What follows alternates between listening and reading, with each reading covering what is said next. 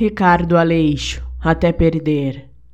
Meus cinco sentidos querem olhar os seus cinco sentidos, ouvir os seus cinco sentidos, tocar os seus cinco sentidos, cheirar os seus cinco sentidos, até perder os sentidos.